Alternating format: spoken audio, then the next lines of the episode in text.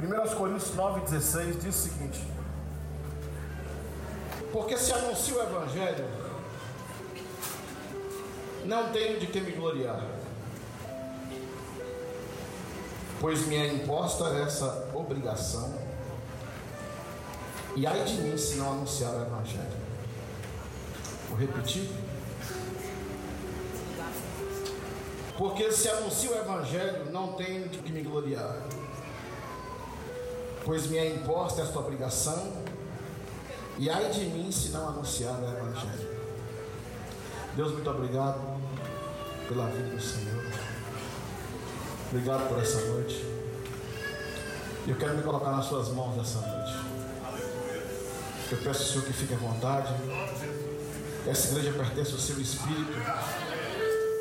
E o Senhor tem toda a liberdade de agir e falar neste lugar. Que prevalece aqui é a sua vontade, não a nossa. Que o Senhor possa estabelecer um novo para nós. E que o Senhor venha nos dar uma visão, uma visão do novo, daquilo que o Senhor vai fazer. Eu te agradeço. Eu te louvo pelos seus benefícios. Porque o Senhor é bom. Eu quero louvar o Senhor porque o Senhor é bom. Eu quero louvar o Senhor porque o Senhor é bom. Eu quero louvar o Senhor Senhor.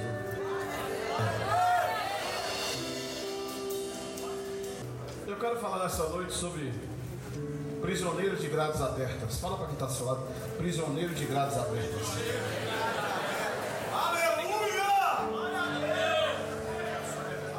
Deixa eu falar para vocês uma coisa. A gente sabe que é um desafio para nós estabelecer o Evangelho. E a cada dia que se passa, a impressão que você tem que as pessoas são mais resistentes às verdades de Deus. E nós somos uma igreja que acredita em sacerdócio universal, que cada um, impotencialmente ou potencialmente, é um líder. E talvez o que você, a área que você não se manifesta hoje, é ainda porque você está sendo acumulado para se manifestar no futuro. As informações que Deus está colocando no seu coração é para que no plano futuro você revele isso para as pessoas e venha conhecer um novo aspecto da graça de Deus. Mas assim, é um desafio para nós e, e, e, nesses últimos tempos vai, vai aparecer muitos porquês da vida da gente, sabe? Tem um texto em Mateus capítulo 17 que a Bíblia fala que os discípulos foram orar por um, um menino bipolar, por um lunático. E a Bíblia fala que eles oraram, oraram, oraram, e aquela criança não, foi curada. E eles se questionaram porque não havia, não havia sido curados. E a Bíblia fala que no versículo 19, Jesus chama eles num canto. Às vezes, nós não vamos achar respostas que nós precisamos no tempo que nós estamos vivendo, mas a resposta vai vir, de alguma forma vai vir. E eu acredito que Deus me trouxe para cá hoje para falar a verdade para pessoas que cresceram, não para pessoas que permaneceram no mesmo lugar. Quem crê nisso, diga amém, por favor. Nós somos, na maioria, líderes aqui. E assim, e é muito importante que você entenda que Deus quer nos levar para uma nova plataforma. Quando eu falo isso, a impressão que você tem é que Deus está sempre começando alguma coisa. Eu não quero dizer isso, tá? Quando eu falo isso é porque Deus continua agindo e Ele sempre vai nos levar para lugares maiores e melhores. É isso que eu quero que você entenda. Está me entendendo? Diz amém, por favor, Deus. Então, eu quero dizer para vocês o seguinte: que alguns aspectos espirituais não devem ser compartilhados com muitas pessoas. É, eu demorei a entender algumas coisas e eu estou entendendo aos poucos. Deus está me ensinando algumas coisas. Esse ano foi um ano que eu aprendi muito de Deus. E eu quero aprender mais ainda de Deus. E algumas coisas que Deus me ensinou uma delas é o seguinte: alguns aspectos espirituais não dá para compartilhar com todo mundo, não dá para compartilhar com a multidão. Nós precisamos compartilhar com pessoas que têm maturidade de compartilhar isso. Né? Eu até falei para a minha liderança essa semana e eu disse o seguinte: essas pessoas são engraçadas, né? Os pastores sobem nos cultos e exaltam a crucificação de Jesus. Eles sobem nos púlpitos e falam que Paulo tomou açoites e falam línguas estranhas porque Paulo foi para as prisões e cantou, e ele fala de coisas extraordinárias que o Evangelho aconteceu. Nós, líderes, falamos com os nossos liderados, dizendo que Deus é um Deus que pode livrar o homem da cova dos leões, e nós fazemos até jejum em Daniel, sem o leão, mas fazemos jejum em Daniel, e nós fazemos muitas coisas que a Bíblia tem relatada. Mas quando a cruz nos alcança, nós entramos em crise. Admiramos a cruz de Jesus e recusamos a nossa cruz. Admiramos o açoite de Paulo, mas recusamos os nossos açoites. Hipocrisia. Então assim, ou, ou você aceita o Evangelho como estilo de vida, ou você vai contar história para a sua igreja. Porque se você admira um homem, você tem que compactuar com a cruz dele. Não tem como seguir alguém se você não quer sua vida. Às vezes você quer a mão de um homem, mas não quer o caráter dele. Então assim, eu eu estou entrando muito em crise com algumas ações de líderes, sabe, irmãos? Porque não consegue discernir os tempos que Deus está fazendo as coisas. Então, por favor, se você não está disposto a viver o sofrimento de alguém que você admira, não conte sua história. E nem fale língua estranha no público quando você disser que Jesus ressuscitou ao terceiro dia. Você não está pronto para morrer, quanto mais ressuscitar. Então, assim, é um, é um, trem complicado, né? Então, assim, é, fala para quem está ao seu lado, segura o tranco, viu? Amém, irmãos? Quem pode dizer um amém? Dá glória a Deus, por favor. Então, assim, a, às vezes nós queremos, falamos isso. Então, eu vou, eu vou, eu vou te dar um, um, um conselho aqui de amigo, né, de pastor. É, uma das coisas que Jesus mais abominou na Bíblia foi a hipocrisia. É quando você fala aquilo que não está disposto a viver. Então, se você admira algum personagem bíblico, se você admira a vida de alguém da Bíblia, por favor, esteja disposto a passar pelo que ele passou. Se você não tem caixa, peito para isso, então, por favor, vai contar a historinha da arca de Noé. Mas você corre um risco da água vir você fugir também. Então, preste atenção. É muito importante que você entenda que a Bíblia não é só letra, a Bíblia é vida vivida na sua vida. Não tem jeito. É, a igreja vai se tornar cada dia mais militante e menos religiosa. Por que eu estou falando isso? Quando os níveis de pecado uma igreja aumentam, porque o pecado não começa no mundo, o pecado começa na igreja. Porque quando a santidade começa na igreja, nós resgatamos os pecadores do mundo. Agora, quando a igreja começa a pecar, aí o caos instala. Então, quando o nível de pecado da igreja aumenta, é um sinal de que nós queremos menos a vida dos homens de Deus e mais letra. Não, não funciona assim. Então, por favor, quando algum mal te acontecer, dê graças a Deus, você, você é participante da natureza de Jesus Cristo. Você não foi enxertado num pé de coco, você foi enxertado na videira que é Cristo Jesus. E o enxerto te faz participante da raiz, da seiva, de tudo aquilo que ele é. Entendeu? Então tem como fugir dessas coisas. Não tem como ser mais molinho. Então admire menos os homens que sofreram, então você vai sofrer menos. Agora, se você quer ser como Jesus, pegue sua cruz e siga ele. Não, você não entendeu, não. Você quer ser como Jesus? Pega sua cruz e segue ele, então. Às vezes, eu anunciei o ano que vem, né? Ano que vem é ano de tudo em dobro. Vai ser prosperidade em dobro, vai ser bênção em dobro. Meus irmãos, vai ser crise em dobro. Sabe por quê, irmãos? Não, não, não, não, não. Aqui, aqui, ó. Só tem um jeito de você parar de brigar deixar de sonhar. Só tem um jeito do cara parar de brigar, deixar de sonhar. Porque quando você sonha, até seus irmãos te jogam da caverna. Não tem jeito. Só tem um jeito do cara parar de brigar, é ele parar de sonhar. Enquanto você sonhar, enquanto você desejar algo de Deus, enquanto você tiver ambição espiritual, então Deus vai te dar momentos especiais também. É. Então nós queremos o que Deus tem para nós. Não queremos nada além do que nós suportamos.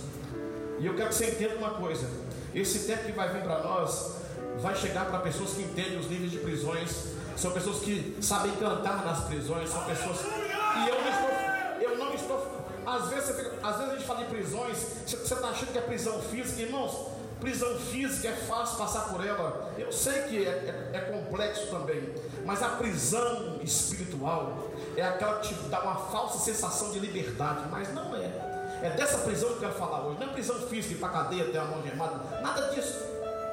Entendeu? Existe um nível de prisão que nós vamos enfrentar, que são prisões espirituais, que fazem parte da nossa jornada. Mas como eu falei no tema, né? Prisioneiro de grades abertas. Você pode sair a hora que você quiser. Entendeu? Fala para quem está você pode sair a hora que você quiser.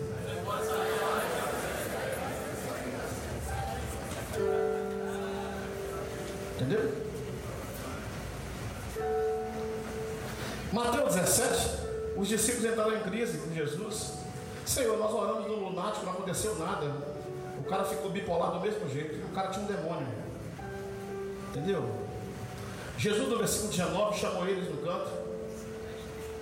E esse texto me marcou quando eu li ele hoje. Esse texto nos ensina três coisas, irmãos. Jesus apresenta três questões importantes nesse texto de Mateus 17, 15. Assim que os discípulos oraram nas pessoas, Jesus chamou eles no canto e começou a compartilhar algumas coisas com eles. Não tem um versículo, não? Matei isso. Senhor, tem compaixão de meu filho, porque ele é epilético e sofre muito, pois muitas vezes cai no fogo muitas vezes na água. Versículo 19. Jesus então chama eles no canto e fala o seguinte: depois os discípulos aproximando-se de Jesus, em, fala comigo, em particular. Fala comigo, em particular. Hoje é uma reunião particular. Você crê nisso, irmãos? Se quiser fechar as portas, não pode até fechar, mas hoje é uma reunião particular. Hoje é uma reunião que Deus vai tratar de coisas particulares. Então, esse texto me ensina três coisas, irmãos. Fracassos precisam ser compartilhados no meio de pessoas que têm maturidade, que conseguem enxergar nossa nudez sem comprometer nossa santidade. Fala comigo, fracassos tem que ser compartilhados no meio de pessoas maduras, pessoas que conseguem ver nossa nudez sem comprometer nossa santidade. Jesus chama esses caras no canto então e fala com eles, rapaz, não é assim não. Não é assim não. Vocês não puderem expulsar o demônio, mas tem uma razão porque vocês não expulsaram.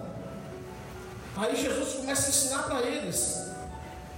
Aí Jesus ensina algumas coisas para eles.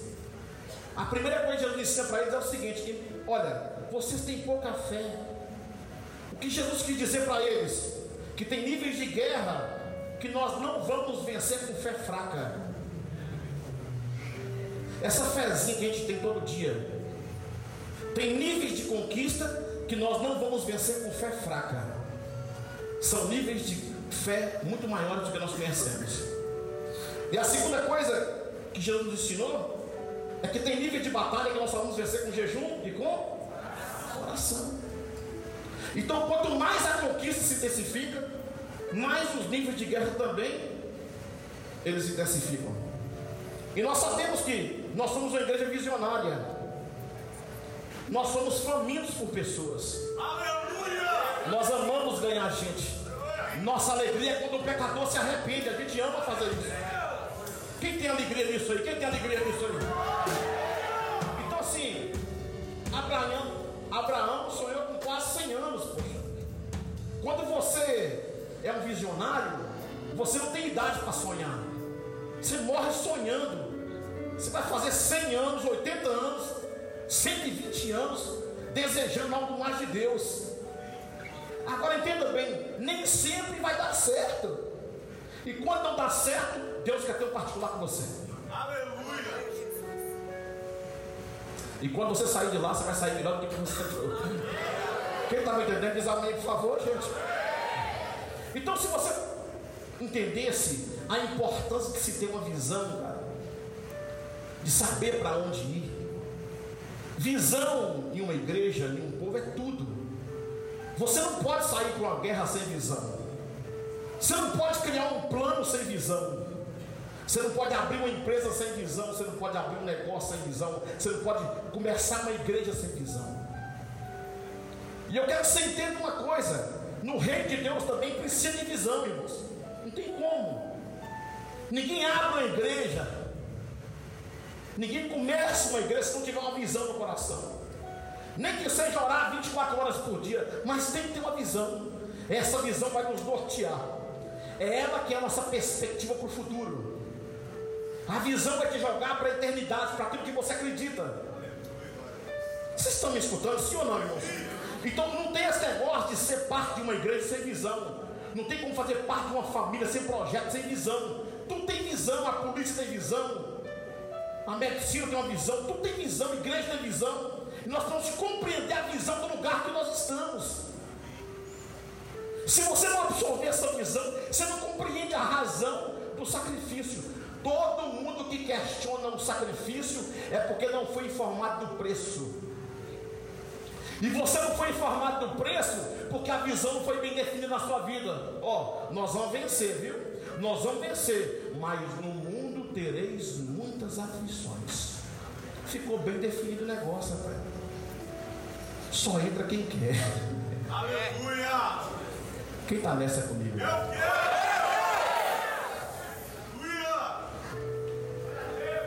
Então deixa eu falar uma coisa aqui. Quando nós vamos para o plano espiritual, nós precisamos entender que existe uma visão que não é nossa, é de Deus, chamada visão corporativa. Tem a visão pessoal. Visão pessoal é a que você escolhe. Eu quero ser médico, advogado, eu quero ser dentista, eu quero ser promotor, eu quero ser isso aqui, aquilo ali. Você escolhe sua visão pessoal. Agora tem uma visão corporativa. É aquela visão que Deus tem para você. E chega um ponto da visão corporativa que você precisa conectar sua visão pessoal nela, senão você se perde também. Então, na visão corporativa, Deus dá todos os ritmos que nós devemos andar. E Ele é muito claro quando nos chama. Quando Deus chamou Abraão, Ele falou: Abraão, olha para as estrelas. Agora pega 318 servos e vai cumprir o que eu te mandei. Chamou Moisés, falou: Moisés, venha libertar milhões de pessoas do Egito. Escolhe 70 anciões e governe sobre o povo. Chamou Jesus, vem para cá, Jesus. Escolhe 12. E o resultado alcança a igreja Batista Vida e Paz. Então tem um plano, irmãos. Na visão corporativa entra o plano de Deus. E o plano de Deus é maior do que o meu, maior do que o seu. Depois de 30 anos de cristãos, eu, de cristão, eu descobri que é ser prisioneiro do Evangelho. Eu sempre falava do que é ser prisioneiro, mas nunca tinha entendido. Eu entendi o que é ser prisioneiro esses tempos atrás. E quero compartilhar isso com vocês. Mas eu quero que vocês entendam uma coisa: a prioridade de Deus não é a visão pessoal. A prioridade de Deus é a visão corporativa. Aquilo que Ele construiu e que fez você fazer parte disso. Então, Ele pode usar você na sua visão pessoal para colocar você na visão corporativa. Ou seja, você pode ser um médico, mas Ele só te colocou lá para salvar o hospital. Deus! Você pode ser um policial, mas Ele só te colocou lá para salvar o décimo nono batalhão. Então, viver não tem a ver com seus sonhos. Viver tem aquilo que Deus construiu para nós, irmãos. E existe um plano de Deus para esta igreja, para a minha vida.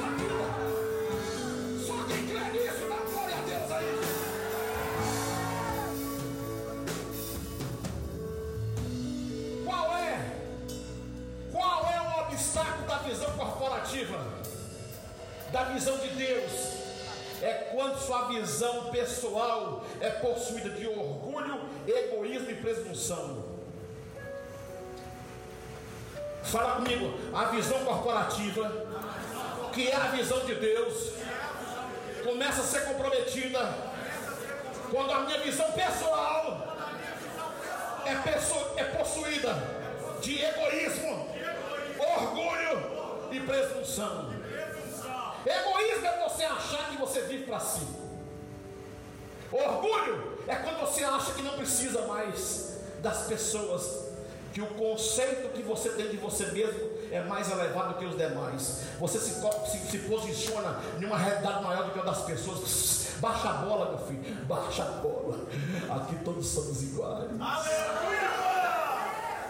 E a presunção? A presunção é aquele sujeito que levanta de dia e acha que pode acrescentar um côvado na sua estatura. É aquele cara que acha que pode viver sem Deus, fazer o que quer na sua vida. Oh, presunçoso! Quando sua visão pessoal entra presunção, orgulho e entra egoísmo, você acaba combatendo, conflitando com a visão corporativa de Deus. Existe um plano maior do que o meu, um plano maior do que o seu. E nós cantamos isso. Não é sobre mim, não é por mim, é para Ele, não é sobre mim, é para Ele, é por Ele. Vocês estão me escutando, irmão, sim ou não? Só que o problema, sabe o que é? Todas as vezes, entenda bem uma coisa: tem homens que vão ter que cortar com suas pontes, tem outros que vão ter que deixar a ponte construída porque são frágeis. Quem são os homens frágeis? São aqueles que, em detrimento de sua fragilidade, vão para a visão corporativa, mas deixam uma ponte para a visão pessoal. Se der errado na corporativa, ele volta para a sua vida. Deixa eu te dar outra receita aqui. Aqui não dá nada errado, não. Se tem um trem errado, é você. Fala para quem está do seu lado, ver se ele escutou. Tem um trem errado, é você, meu filho.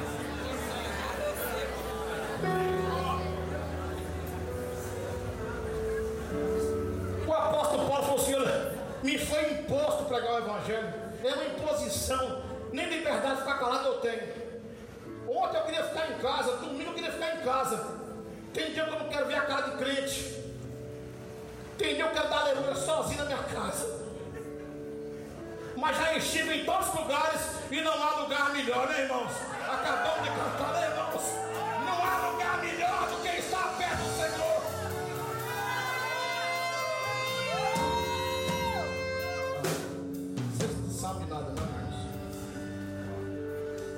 E o problema é que nós vamos enfrentar uma realidade nua e crua.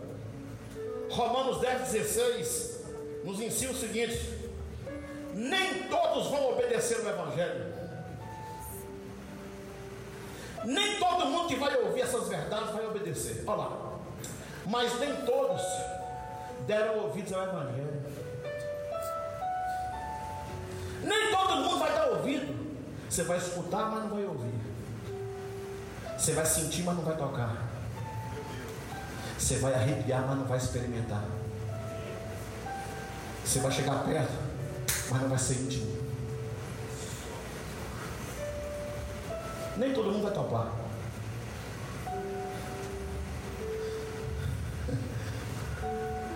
Vocês estão me ouvindo, gente? E aí, meu amigo?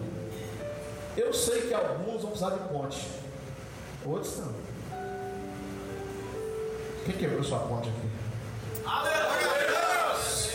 Deixa, deixa eu melhorar a pergunta para vocês entenderem. Quem já colocou fogo em sua carroça? Quem já, pôs, quem já fundou seus barcos? Tem pouca gente. Né? É assim mesmo. Isso aqui é culto para poucos. Então por que a gente canta? Como é que é aquela musiquinha? Não quer? Não quer?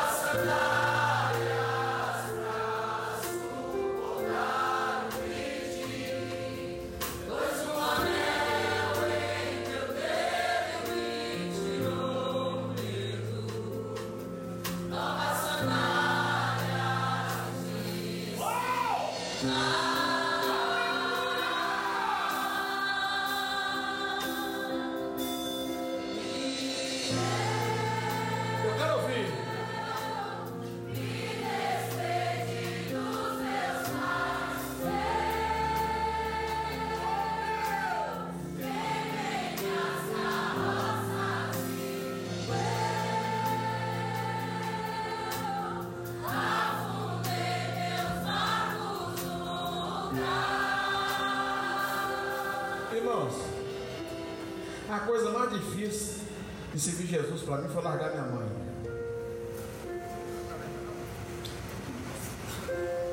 Largar minha mãe foi difícil. Quando eu olhei para trás, falei assim: não sei nem se eu volto mais. Foi difícil. Mas eu não podia construir uma ponte.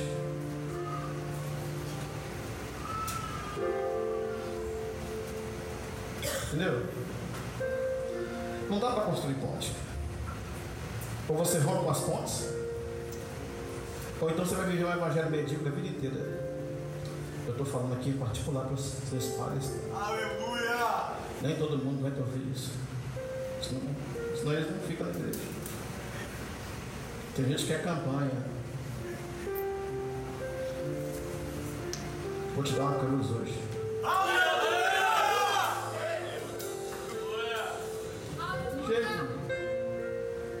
Para ser doutor tem que estudar 6, 7 anos.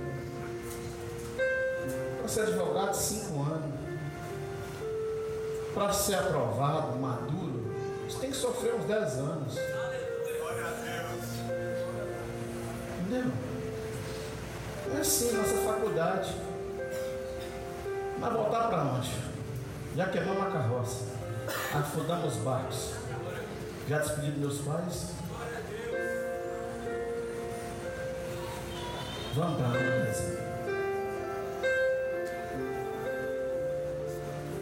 E aí, nós pegamos nossa vida e damos para as pessoas. E se você fundir seu sonho pessoal com um sonho corporativo, você vai atrapalhar o negócio. Uma igreja apostólica, ela não tem tempo de bajular pessoas raquíticas e medíocres. Nós não estamos aqui para discutir religiosidade, o que deve ou não fazer. A gente fala, vocês obedecem e seguem. Não dá para ficar discutindo vocês. Irmãos, pensa um trem que eu respeito. A autoridade funcional. Quando eu vou discutir um negócio de advocacia, eu pergunto ao Rodrigo, o que ele falar eu faço. Ó, fica plantado bananeira no, no pó do forte, 5 da manhã, chega lá 5 da manhã, eu a bananeira plantadinha. Sabe por quê, irmãos? A autoridade funcional. Eu não posso interferir naquilo que eu não estou apto. Agora, você nem começou a sofrer as aflições, você quer questionar a forma de fazer. Meu irmão, por favor, deixa Deus te levar para onde eu tenho que te levar. Eu sei de uma coisa, Deus vai levar essa igreja para algum lugar que nós não conhecemos ainda. E eu quero conhecer quem quer ir para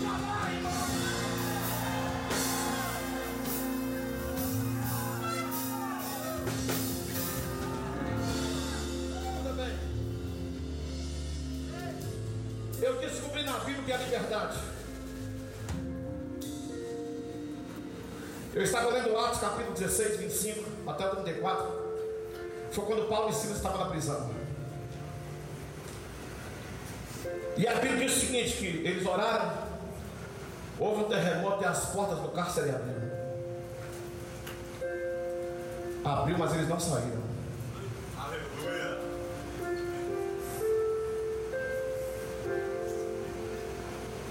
Fala, abriu, mas eles não saíram. E eu vou te falar porque eles não saíram. É pela mesma razão que nós não vamos sair. Glória a Deus.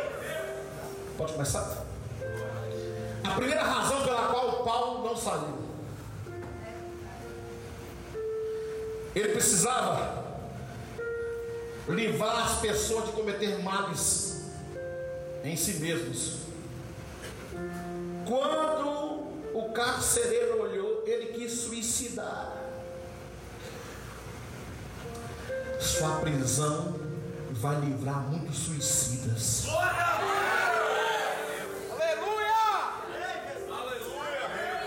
O carcereiro pegou a espada e enfiou nele e falou: Não faz isso não, eu estou aqui ainda.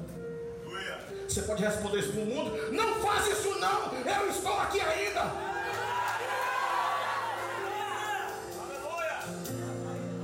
Então fala pro diabo ouvir, eu estou aqui ainda. Eu estou aqui ainda. Mais alto, eu estou aqui ainda.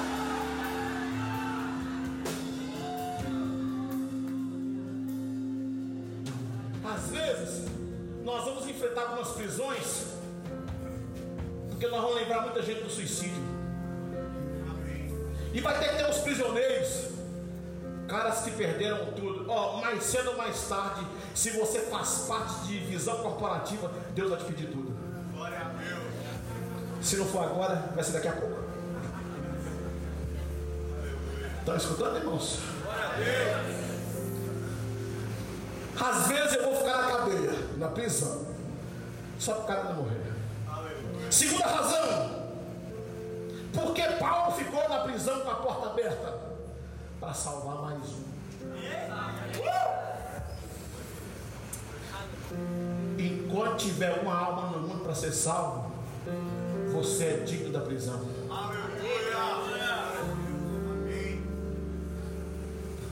E não adianta você sair de vez em quando para viver sua vidinha, não. Qualquer saidinha dessa, alguém pode morrer.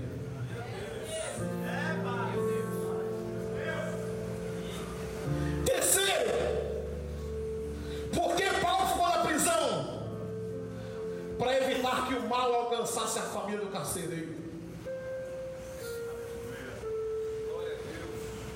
Às vezes nós temos que fazer, nós temos que construir um plano bidimensional. Você tem que ter a estratégia de salvar um para alcançar a família inteira. Aleluia! Paulo sabia se o cara morresse, a família está perdida. Se tiver mais uma família sem Jesus, você é digno de prisão. Sabe qual é o top? E a porta estava aberta. Eu imagino se Deus abrir a porta dessa prisão. Porque vai ser de crente rachando fora. Qualquer fadiadinha a gente não vem no culto. Dia de quinta-feira não vem ninguém no culto. Os religiosos só vem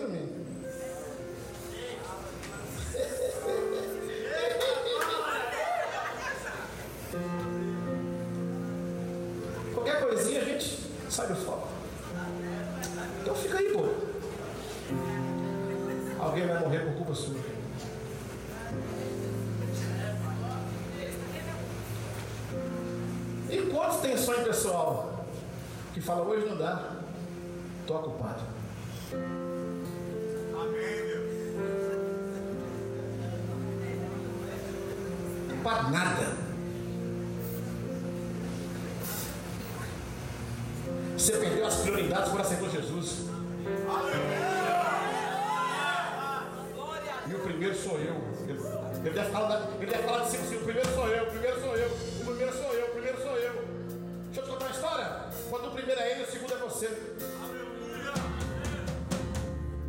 vez que você faz de Deus o primeiro, ele é o segundo. Mas para que volta e meia, você sai de sua prisão, sabe para quê? Viver sua vidinha, construir sua pontinha. Fica aí. As igrejas não têm crise de igrejas vazias. Tem crise de homens frouxos. Homens que têm pontes. Homens que não morrem todo. Vocês estão me entendendo, irmão? Vocês estão A quarta razão porque Paulo saiu da prisão para acender a luz. Estava escuro. Acende a luz. Vai ter gente que está em trevas. Você vai chegar lá e fazer assim.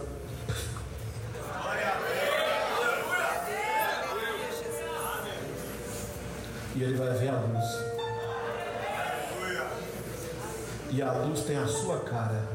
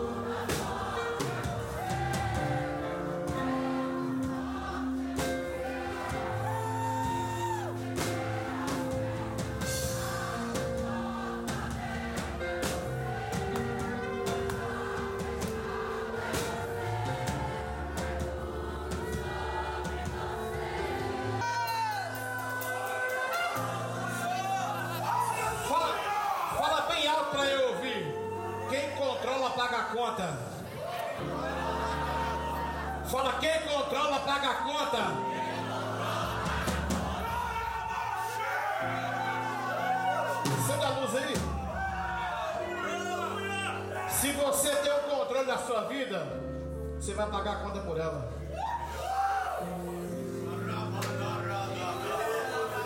Agora, sem o controle de Deus, deixa eu pagar.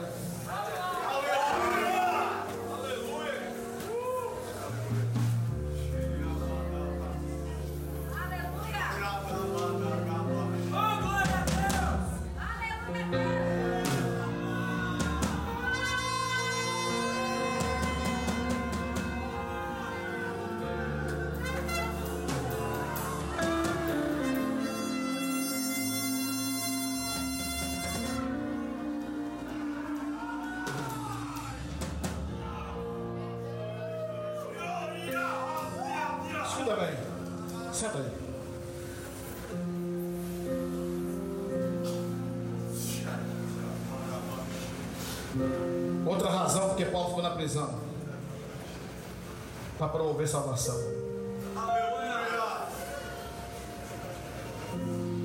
Aquele cara só foi salvo. Irmãos, a primeira pergunta que o cara fez foi: O que eu preciso para ser salvo? Sua prisão vai fazer as pessoas sentirem vontade de serem salvas.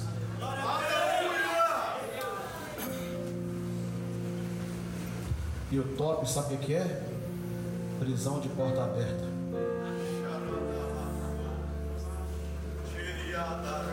Outra razão porque Paulo ficou na prisão, por obediência a Cristo.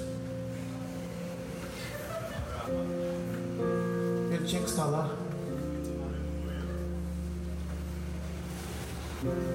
A última razão pela qual Paulo ficou preso, para provar que grades algemas não podem prender um adorador.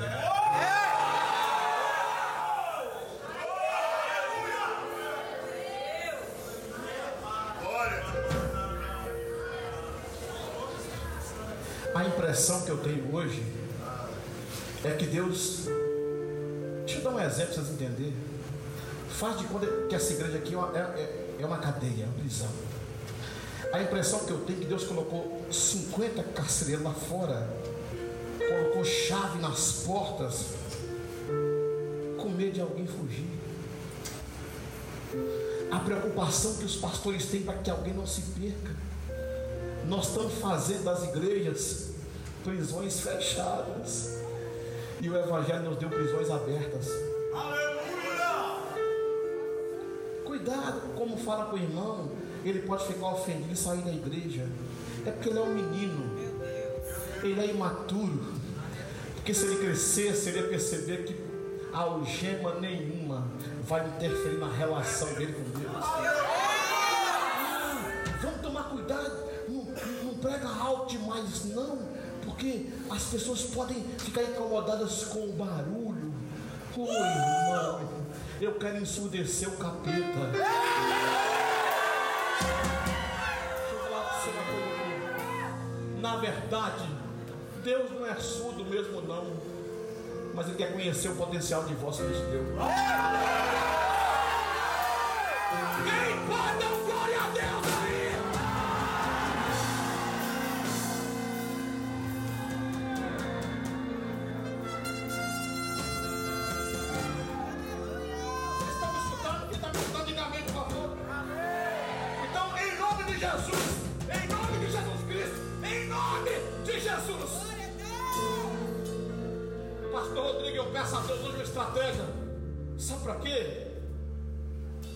Nós possamos abrir as prisões dos prédios.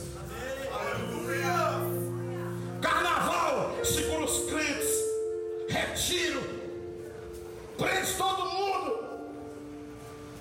Medíocre. Vou te dar um conselho. Abre a cela.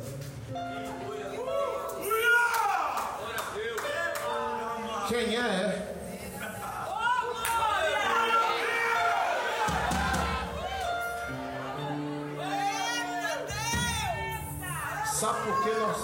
Sabe por que nós estamos ficando cansados, pastor Vinícius?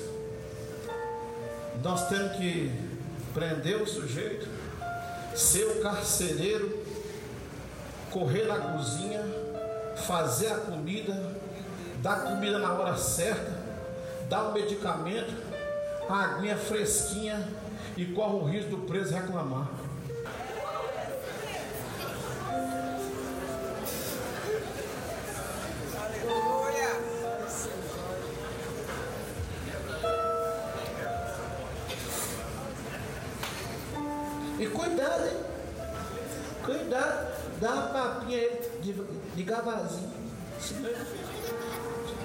Chateado. Vira homem, rapaz. A cela está aberta. E eu descobri o que é ser um prisioneiro de Cristo. É viver minhas prisões com a cela aberta. E optar por ficar lá dentro.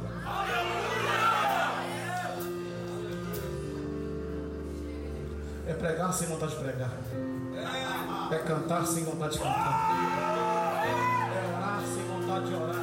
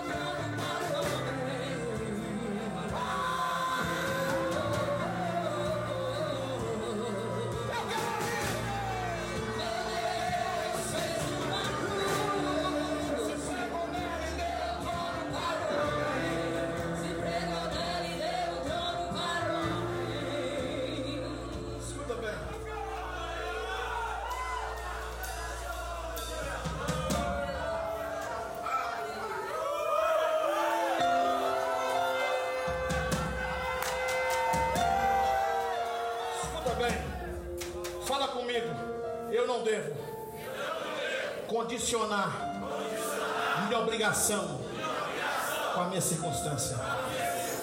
Eu tenho que pregar o evangelho.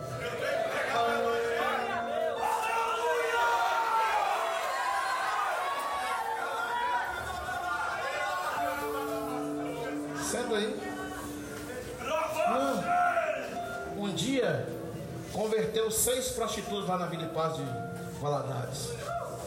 Parece que o prostíbulo fechou todo no dia só. E até elas se converterem, elas vinham quase seminuas para a igreja.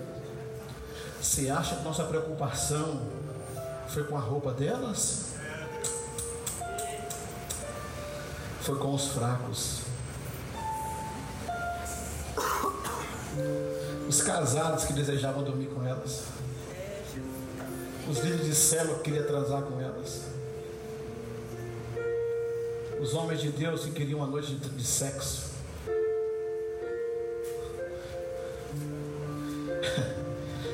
Numa prisão sem Cristo não é um prisioneiro opcional. Ele é um prisioneiro legal.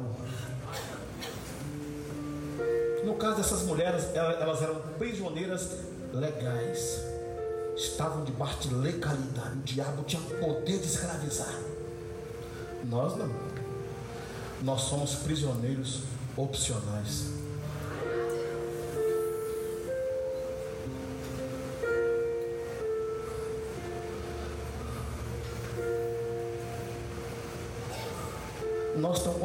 Prisões ao invés de igrejas.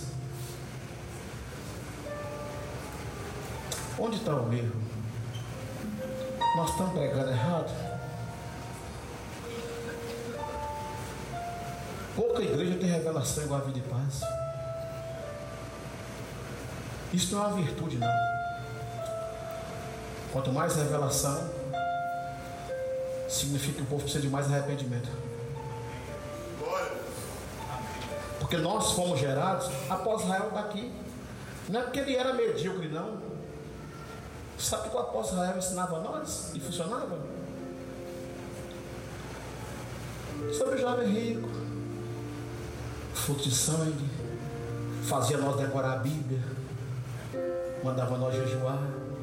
Coisa simples, sim ou não?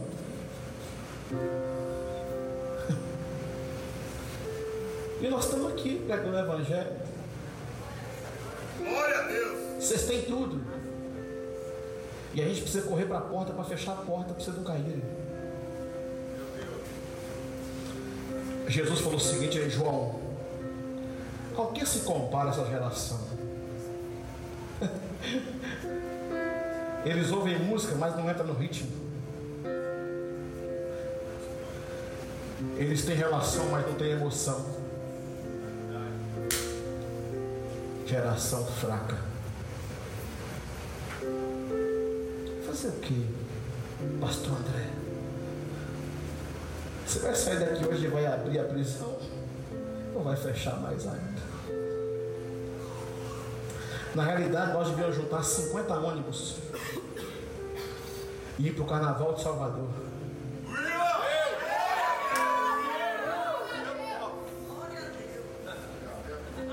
chegar lá, dizer para os presos: Eu sou livre. Glória a Deus. Mas não dá. Capaz de alguns cair na homossexualidade, outros caírem no lesbianismo, outros caírem na prostituição. Fraquinhos, né? Então fazer o seguinte: vamos fazer mais retiro, Vamos esconder enquanto o mundo mergulha no pecado. Vão para nossas celas seguras com televisão, ar-condicionado e sofá. E deixa o pau quebrado.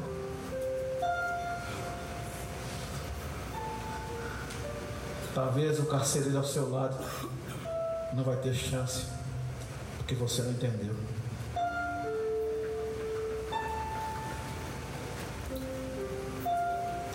Eu não vou convidar você para arrepender hoje, não. Eu vou convidar você para quebrar a ponte.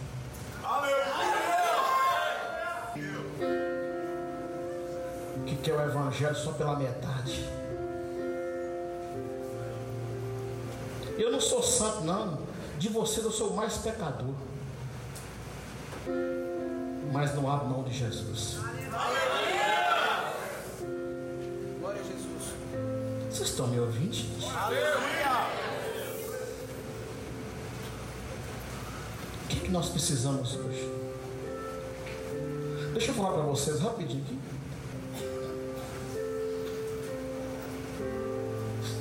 Sobre algumas prisões que Deus mandou a gente ter. Quais prisões eu preciso ter? Primeiro, Efésios 3:1. Eu preciso ser prisioneiro de Cristo. Segundo, segundo aos Coríntios 13 e 8, eu preciso ser prisioneiro da verdade. Terceiro, Filemão 1, 23, eu preciso ser prisioneiro do companheirismo.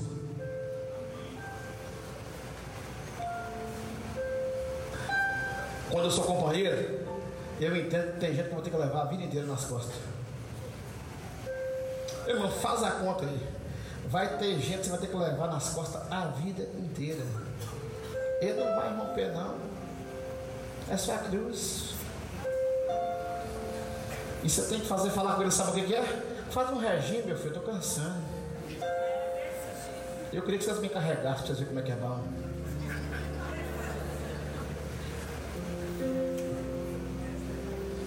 A quarta prisão,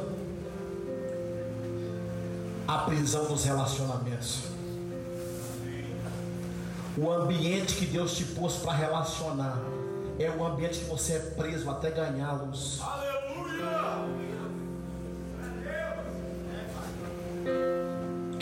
Prisão, a prisão do crescimento.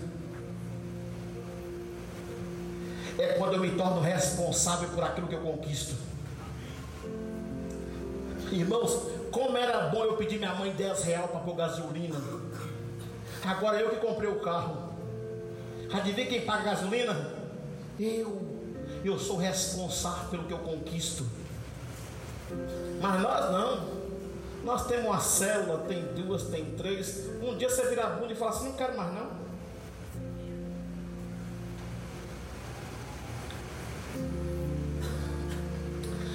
Se você ganhou alguém, você está preso a ele.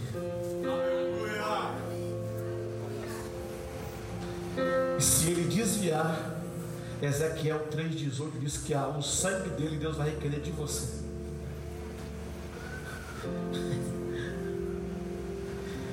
Olha para mim aqui. Vocês acham que de vontade de desviar? Quem acha aqui da glória a Deus? Já. Muitas vezes. Mas eu penso assim, rapaz, e a avalanche que vai ser? E quem largou tudo para me seguir? E o tanto de gente que vai desviar? E quem acreditou na minha pregação? E Cláudia, que me acompanha há 20 anos, ainda traz algumas coisas com ela. Eu fico assim pensando, rapaz. E o sacrifício do apóstolo Israel. E chefes que eu cuidei desde 12 anos de idade. Me responde. Eu sou um algemado.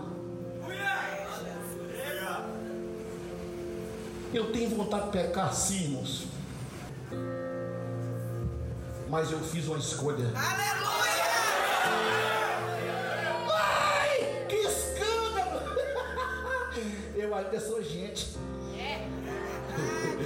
É. Eu ainda sou gente. Sabe qual é o problema? Deixa eu falar pra aqui. Olha pra mim, olha pra mim. Quer dizer que você não tem mais impulso sexual ou não? Quer dizer que você vai tentar fazer pornografia ou não? Você, mulher, tentada a olhar para os lados, mesmo que despistado? Já fizemos escolha. E agora, eu estou algemado.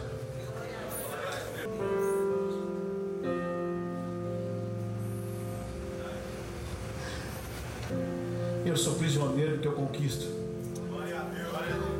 Pastor Rodrigo podia ter uma igrejinha de 10 pessoas. Ele vai ganhar umas 3 mil aqui de Itaflatônia. Vai ser responsável por elas. E o problema, o é que não é eu sozinho, não. É quem compartilha os benefícios dessa conquista. Também são responsáveis. Aleluia. Aí você acha que você pode ver sua vida. Tem dia que eu quero ver televisão, irmãos. Chega o irmão, me liga uma da manhã. Oh, quando me liga uma da manhã, ou é problema ou é demônio. Nunca é para comer picanha. Nunca. O que, que eu vou falar para Jace, rapaz? Eu peguei Jace com 11 anos de idade, que tenho sequinho. Nem carne nos quartos, tinha sequinho. Eu vi Daisy tendo os filhos todos, consagramos o marido dela, consagrei vocês. Eu sou responsável pelo que eu pari.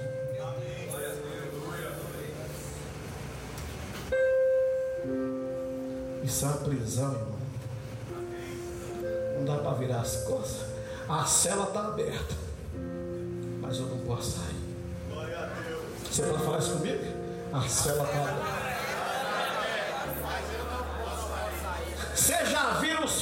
Pastor e os filhos de crente quando os pais caem? A família vira uma desgraça. Aí eu fico pensando, já pensou meu filho virar um drogado? minhas filhas divorciar, ser prostituta. É uma prisão, irmão. E tem cara que fala o seguinte assim: Ah, meus filhos, o problema é dele. Já cresceu, já é homem. Então não dá mais para ser casado, não dá mais incompatibilidade de gênero. Ô, oh, seu maridão, um porco relaxado. Você assumiu um compromisso com sua família, morre com seu compromisso. É.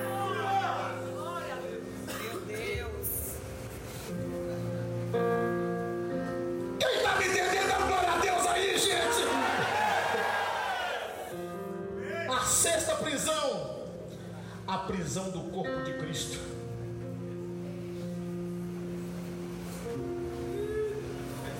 Eu faço parte de um corpo.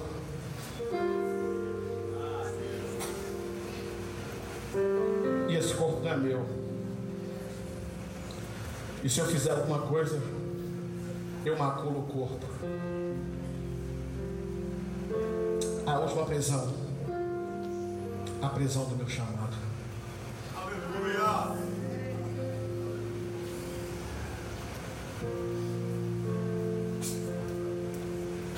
Um dia eu vi um pastor desviado, numa boca de fumo. Adivinha como os drogados chamam ele?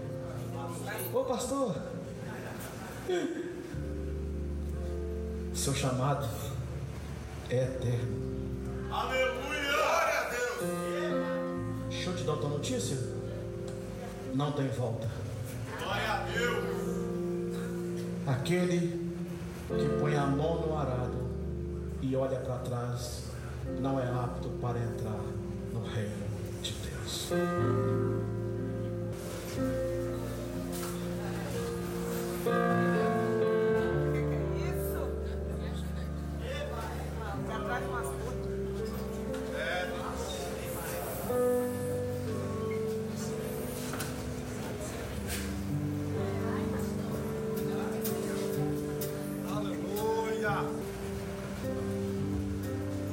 Só tem uma receita. Um pastor tem que ter um coração certo, uma motivação certa e uma paixão inabalável. Se você fundir isso com um pacote de verdades, pode abrir as celas. Deus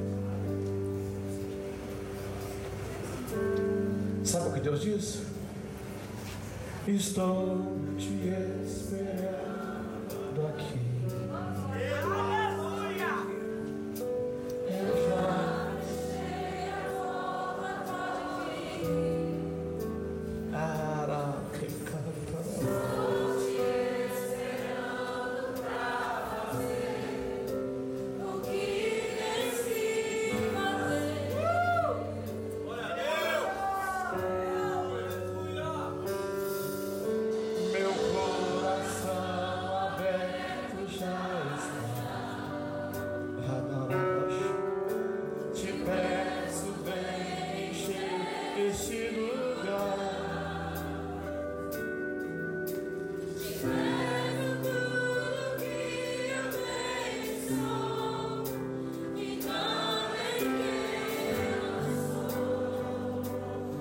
Só quero, eu quero ouvir, eu só quero sua presença, eu quero ouvir vocês. Eu só quero tua presença. Mais alto.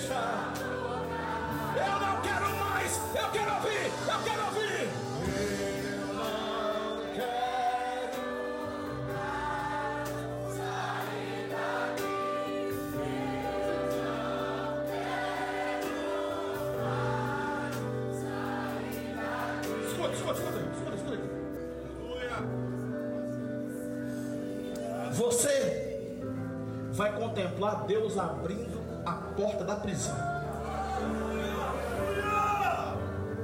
E quando você sentir que Ele abriu, você vai cantar: Eu não quero sair daqui.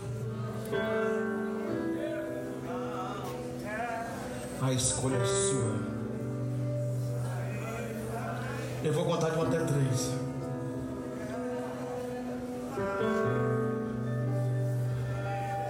E a cela vai abrir.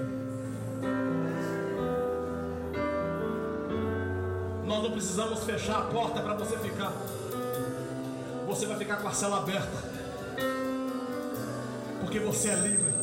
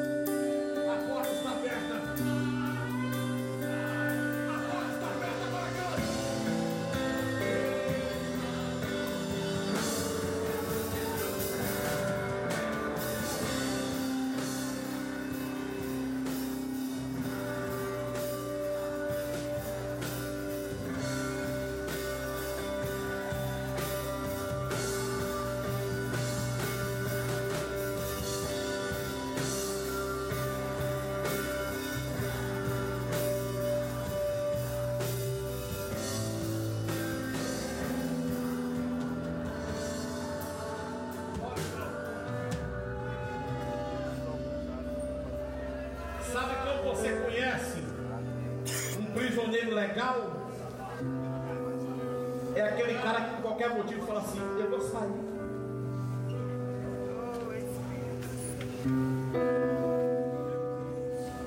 Esse é o prisioneiro legal. É aquele que está numa prisão em detrimento de sua fraqueza, de sua incapacidade de ser fiel a Deus.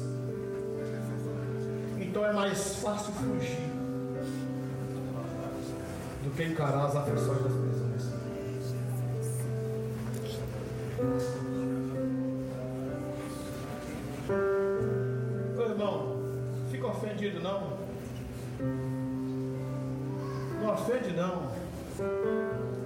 Nós vamos abrir a porta dessa igreja.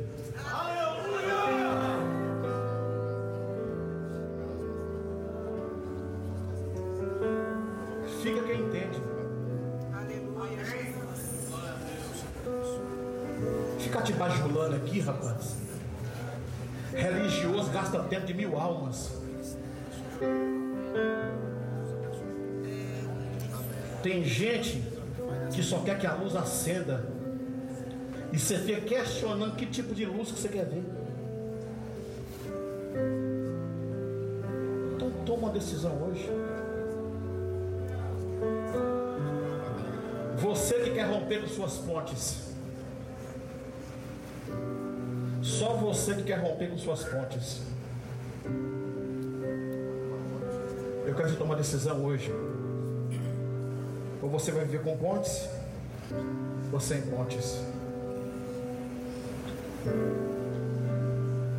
Se você quer viver sem pontes, dê um passo à frente assim. Aonde você está mesmo? Quando você se move, Deus se move.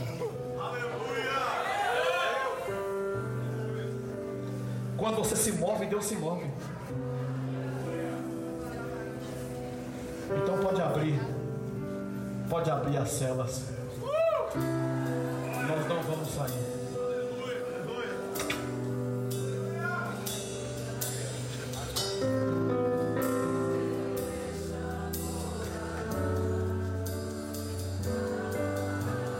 Pastores, às vezes eu acho que é nós que estamos na prisão. Legal. Se eu for desse jeito, não dá para mim. Vai dar sim. Aleluia. Se você adoecer, não sai da prisão. Se você tiver saúde, não sai da prisão. Se você ficar rico, não sai da prisão. Se você perder tudo, não saia da prisão. Se você encontrar o amor da sua vida, não saia da prisão. Se você for estéreo e Deus te der um filho hoje, não saia da prisão. Se você tiver uma família, não saia da prisão. Fique lá. A qualquer momento, Deus vai te visitar. Glória a Deus. Posso dar uma notícia? O quarto homem só entra em prisões. Nunca fora delas. Quem sabe Deus não quer entrar aqui hoje? Quem sabe Ele não quer entrar aqui hoje? E fazer uma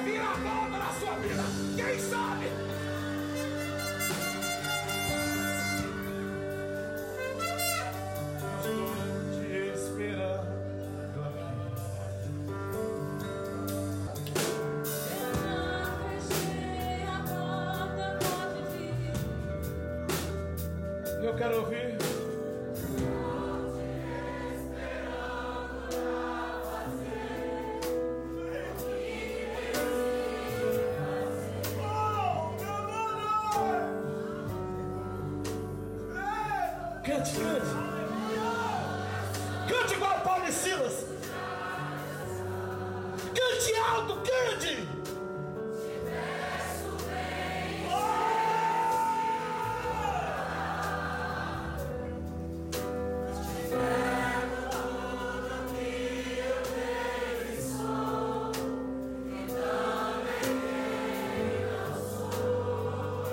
quero ouvir só vocês agora.